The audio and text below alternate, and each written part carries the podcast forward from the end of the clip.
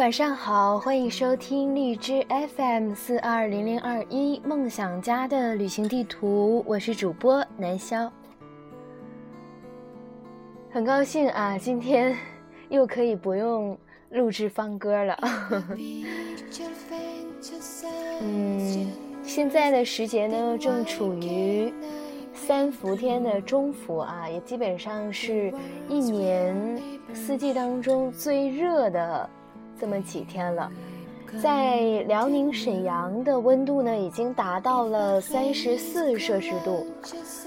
那呃，我的听众中可能还有很多南方的小伙伴们，我相信啊，你们的温度只高不低，还是非常炎热的。当然，有很多小伙伴像主播一样，也正在准备着今年年末的考研。可能仍然，嗯，还在辛苦的埋头的，继续背着中药呀、方歌啊、中内正形，是不是各种各样的？可能其他考研的朋友也都在紧张的复习着英语和政治。那希望今年所有嗯考研的朋友们都能够顺利的通过啊。因为我们政治老师说了，明年呢，我们要开十九大了，政治的复习内容呢，就要比我们今年的复习内容要二倍到三倍，只多不少啊！所以大家今年都要考过哦。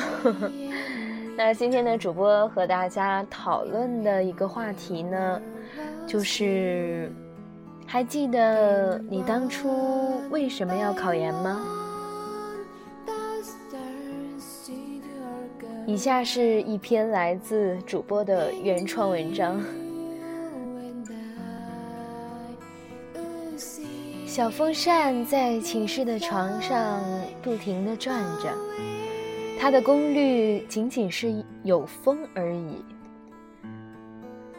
我瘫在床上，望着天花板，发呆。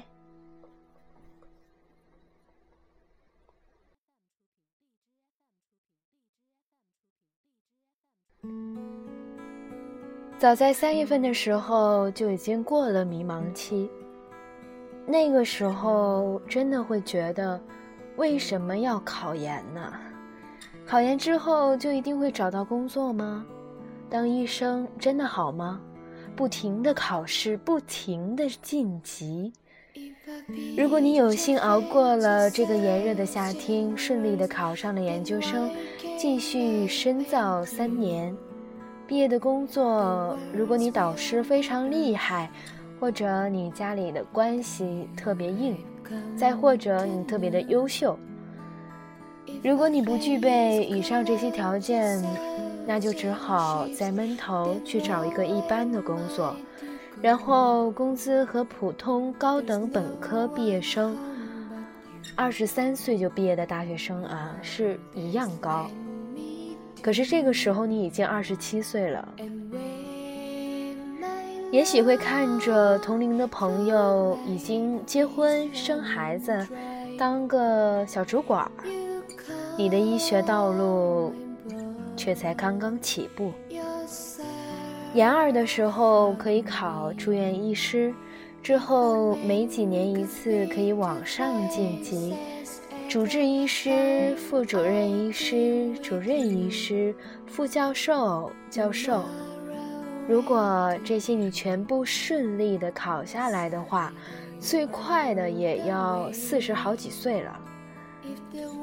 当然，如果你是一名医生，恰逢国家队三甲医院检查，抽查到你们医院或者你们科室，同样会接受考试。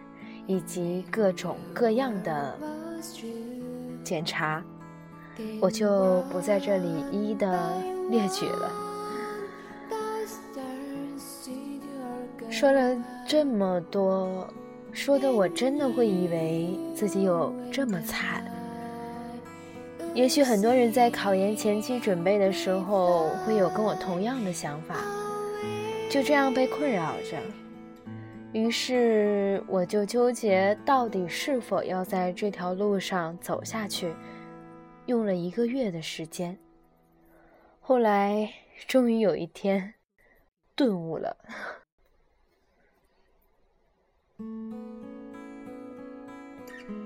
从小学到高中，念了十二年的书，最后化作了一张高考志愿填报单。从提前批到最后，报了遍布全国的医学院校，也曾被阻止过，放着简单轻松的路不走，非要学医；也曾埋怨过自己脑子进水了，为什么要学医？其实我也没有要成为一代名医的伟大理想，只是当时觉得自己不甘于平静的生活，不喜欢每天面对电脑，过着规律无比的生活。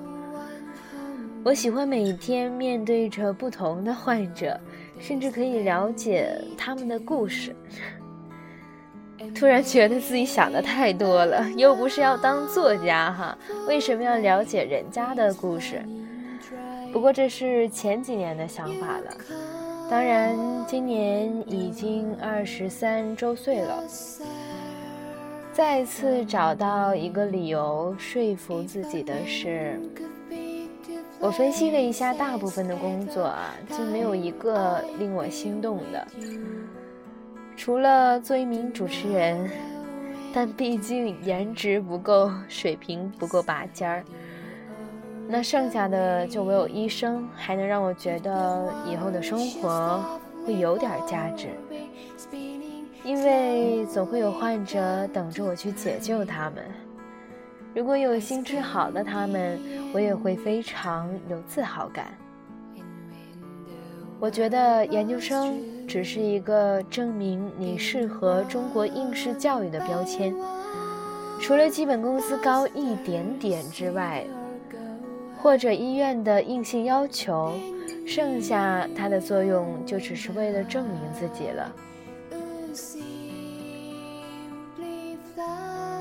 头些阵子在图书馆复习的时候，看看书，突然就理解了“学无止境”这句话。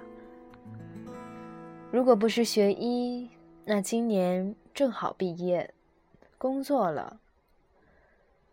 可能就再也不会捡起曾经所学的专业知识。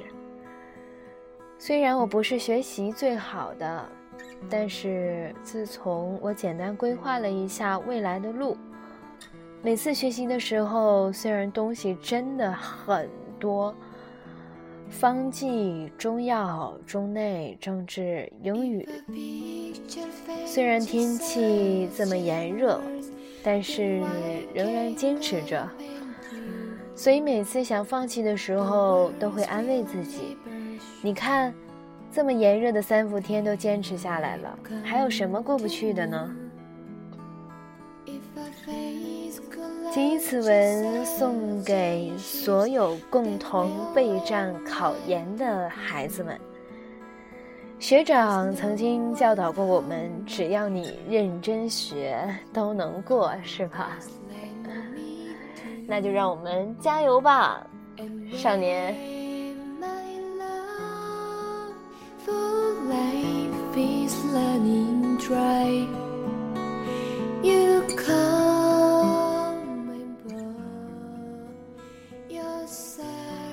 那文章到这里就结束了，不知道大家是否还记得你当初为什么要决定考研，或者为什么要决定不考研去工作的呢？